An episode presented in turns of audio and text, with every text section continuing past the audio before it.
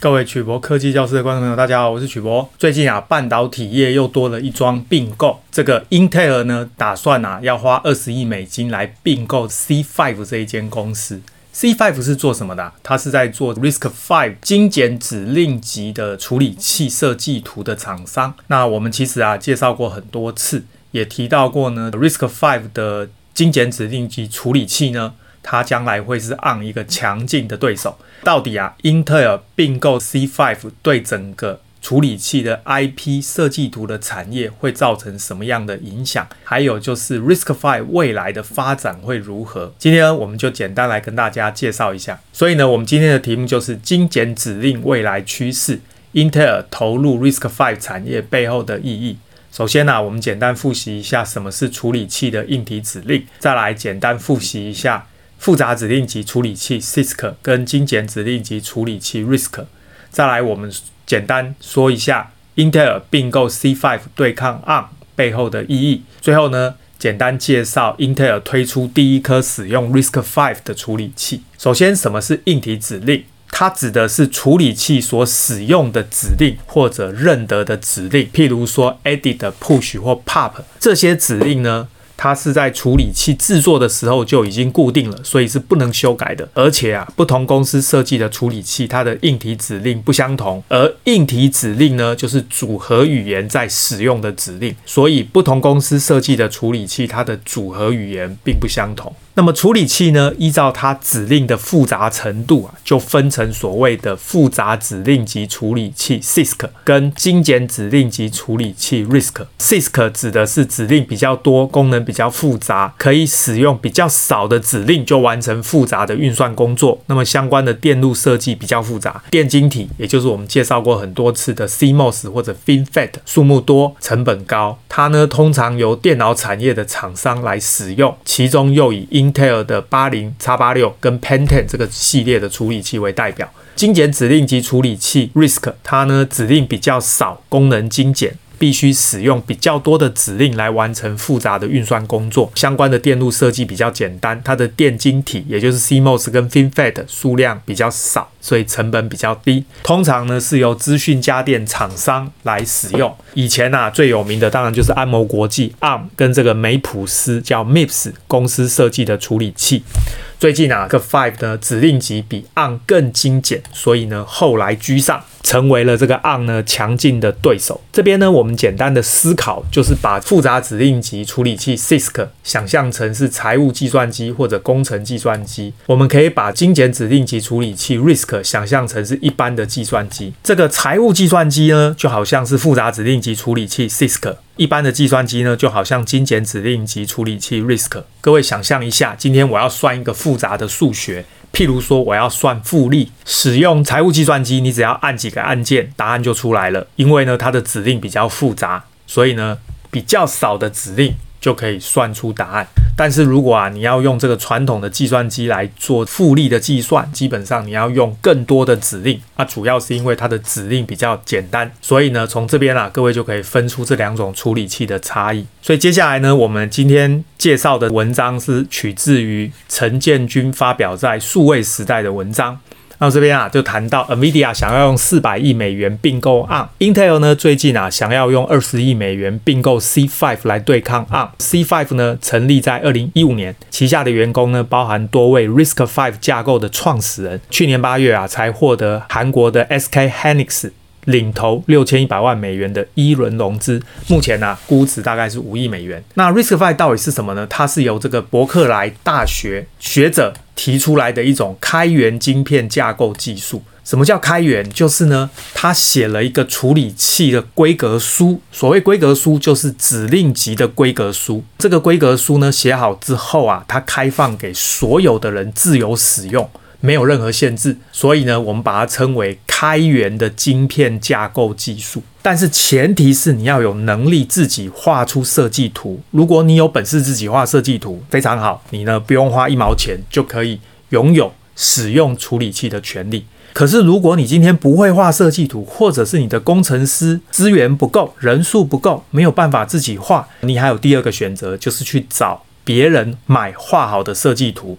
所以 C5 就是一家专门帮别人画设计图的公司。所以这边就谈到 C5 的业务内容呢，跟 ARM 是相当类似，主要都是授权晶片的设计图。虽然啊，RISC-V 架构本身是开源的，但是呢，用这样子的核心，然后画出设计图是可以来盈利的。也就是呢，你只要画好设计图，你当然就可以把设计图卖给别人，他也允许你卖设计图来赚钱。这边呢，我们再简单介绍一下，这一个 Risk Five 呢是由加州大学伯克莱分校的两位教授在二零一零年发表的一个开放原始码的处理器。这边所谓开放原始码，指的是开放指令集架构，帮助学助跟商业使用者可以自由使用。RISC-V 呢是第一个比较成熟的可以用在现代化处理器的开放原始码指令集，可以广泛的应用在云端的高效能处理器，也可以应用在智慧型手机。或小型的嵌入式系统，而且啊，这个 Risk Five 呢，它可以在 BSD 的授权条款下自由使用。BSD 呢是伯克莱他们特有的一种授权模式，主要呢就是使用了这一种 Risk Five 技术的厂商或个人呢，他呢可以选择把画好的设计图免费的授权给别人使用，也可以选择付费的方式呢卖给别人使用。哦，所以呢，就让使用者呢可以有获利的模式，这个是 Risk Five 成功的重要原因之一。取得程式码的开发出来的后续版本，可以选择是自由软体或者封闭软体。自由软体就是免费给别人使用，封闭软体就是你可以卖钱，使得它的盈利模式更加灵活。更重要的是，计算机架构经过多年的发展已经成熟，之前啊遭遇到的问题，大部分也已经被研究很透彻。这个 Risk Five 呢，它是新架构，所以啊。没有向前相容旧指令的这一种历史包袱，这一点啊，是它比 Intel 的 CPU 还有 ARM 的。CPU 最大的优势，再来就谈到 ARM 可能失去中立性，所以 RISC-V 呢就受到半导体业界的重视。各位知道去年啊，NVIDIA 宣布要收购 ARM 之后啊，业界就担忧 ARM 可能不再中立。这个时候 RISC-V 呢就获得了更高的声量，成为很多公司的新选择，特别在中国大陆。各位知道 NVIDIA 是美国的公司，那么一旦 ARM 呢被 NVIDIA 并购之后啊，它就变成美国公司，美国呢就有可能用一些非商业的手段。哦，去限制大陆使用处理器，所以啊，目前 NVIDIA 的 ARM 收购计划仍然卡关。如果 NVIDIA 真的被各国许可的话，很多跟 NVIDIA 存在竞争关系的半导体业者，可能就会转向 C5 买设计图，或者呢，使用 RISC-V 的架构自己画设计图。虽然呢、我个人认为并购成功的几率蛮低的。很多国家，包含英国自己都反对。这边啊，特别谈到中美之间的关系紧绷。如果 ARM 被美国的企业 NVIDIA 收购之后啊，对中国大陆的企业来说呢，是一个未爆弹。所以啊，很多中国大陆的企业呢，都积极的改用 RISC-V 的架构，包含华为、阿里巴巴、中兴通讯等等，它呢都是 Risk Five 基金会的成员。甚至啊，有十三个高级会员里面呢，有十家是中国大陆的企业。所以各位就知道大陆这一波啊，真的投入 RISC-V 很多。再来呢，就谈到 RISC-V 呢，比传统的架构更适合尖端的运算。Intel 收购 C5 到底有哪些好处？假如 Intel 可以收购 C5，最重要一点就是它的细制材，也就是这些设计图就纳为己有。不仅啊可以运用在自己的晶片上，同时呢，各位知道 Intel 今年也宣布这个 IDM 二点零，也就是要做晶圆代工。各位知道晶圆代工的厂商啊，必须要提供各种设计图给客户使用。所以呢，一旦 Intel 买下了 C5，他当然就可以拿 C5 的设计图授权给他的晶圆代工客户来使用。所以呢，他说。可以向外部企业推出代工的业务，这个时候呢，架构技术跟代工能力就可以整合，让它呢变成一个竞争优势。目前 Intel 已经打算向代工客户授权 X86 的架构。各位知道 Intel 自己的处理器从来没有授权给别人啊，那现在开始呢，他有考虑要把自己的 CPU 授权给别人。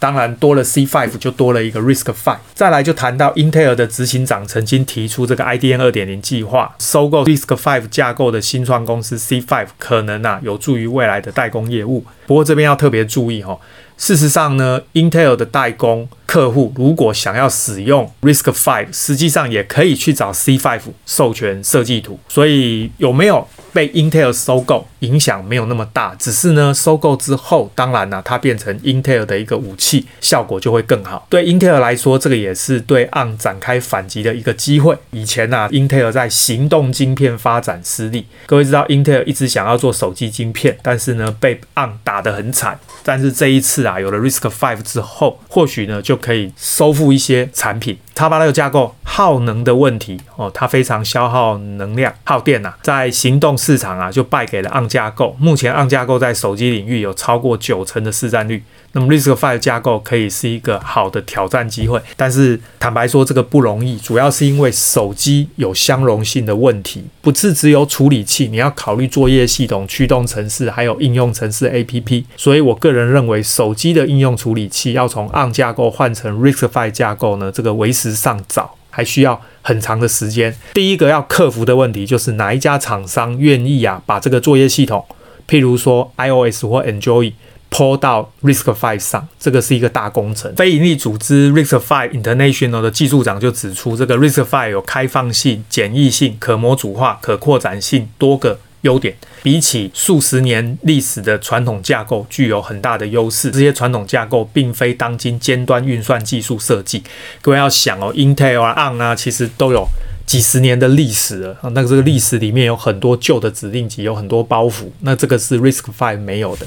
虽然呢、啊，现在 Risk Five 的半导体规模不大，但是呢，这个很多研究公司都预期到二零二五年呢，Risk Five 呢会发展到超过六百二十四亿个处理器的市场，复合成长率呢达到一百四十六 percent，包含五 G 跟智慧汽车都是成长很快的领域。Risk Five 技术本身有前景，收购 Risk Five 呢也能够提升 Intel 在软体方面的能力，包含 C5 去年延揽的戏骨知名的电脑科学家，这一位叫拉特。那他说呢，这一位科学家曾经替苹果创造了 Swift 的程式语言，也曾经待过 Google Brain 的团队哦，所以这个优秀的科学家呢，也被 Intel 收入囊中了。再来第二个文章，简单带一下，痴汉水球发表在酷我山西的文章，谈到 Intel 早在今年的六月就宣布开发代号叫 Horse Creek 的。RISC-V 指令集相容处理器预定在明年要量产，它使用的就是 C5 授权的 P550 核心哦，这个 P550 是 C5 它的编号，所以其实 Intel 没有收购 C5，它也是可以跟 C5 买设计图，就好像 NVIDIA 没有收购 ARM 也可以跟 ARM 买设计图，只是收购之后啊就可以增加。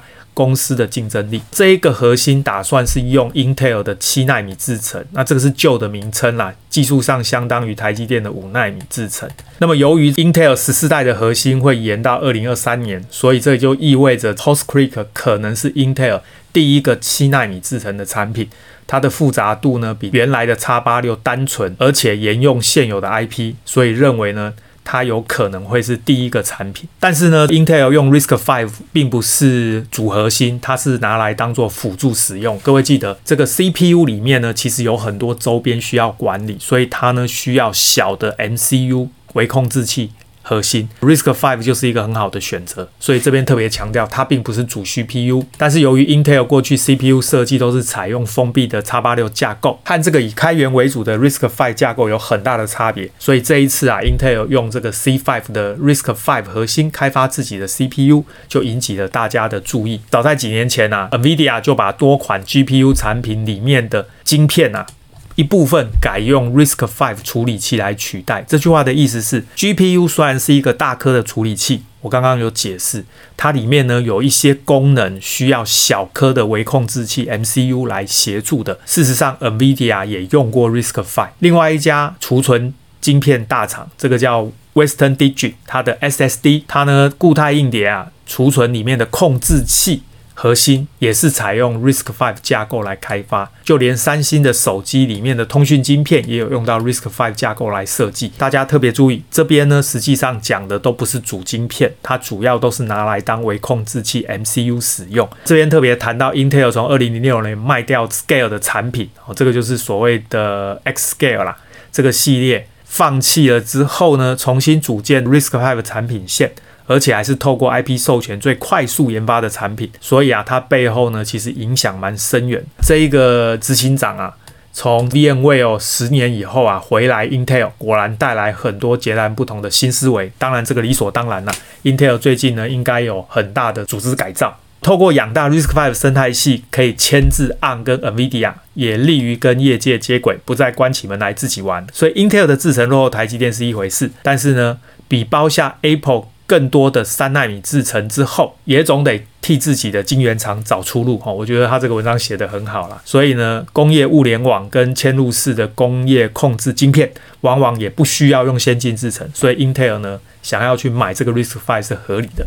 所以呢，各位知道啊，Intel 的处理器一直都有耗电的问题，不适合用在行动装置或物联网装置。可是我们讲过很多次，未来的五 G 呢？行动装置跟物联网装置啊，是最重要的产品，所以这一次呢，Intel 想要买下 C5，等于是拥有了这个 RISC-V 这一种省电处理器，应用在行动装置跟物联网装置就有它很大的优势。所以我想，Intel 做这样的决定，代表了他想要重新回到行动装置跟物联网装置的市场。事实上，Intel 一直都有在做物联网的装置，但是呢，有了 RISC-V 这样的处理器之后啊。相信呢，它可以发展的产品线会更广更多。不过呢，这个 Risk Five 呢也遇到一些瓶颈。那最大的问题就是因为啊，Risk Five 的指令集允许使用者自由扩充。那每一家公司呢扩充不同的指令集之后啊，就会产生所谓的版本破碎化的问题。本来 RISC-V 处理器希望指令集相容，所以 A 公司、B 公司、C 公司的使用 RISC-V 指令集都相容。可是因为它允许使用者自行增加某些指令，这就造成 A、B、C 三家公司都是用 RISC-V，但最后呢，指令集竟然会不相容，会有这样的问题。这个允许使用者。设定新的指令集，它是优点也是缺点。优点就是说呢，它让这个处理器有弹性。那么 A、B、C 三家公司都用 RISC-V，但是各有优缺点，表现出不同公司它的特色。但是呢，这样做之后的缺点就是版本破碎化。A、B、C 三家公司都用 RISC-V，结果竟然不相容，因为每一家公司都制定了自己的指令集。这个问题怎么解决呢？我想也没有好的解决方法。本来啊，工程上就是我常讲的鱼与熊掌不可兼得啦，有优点就有缺点，只能啊取长补短。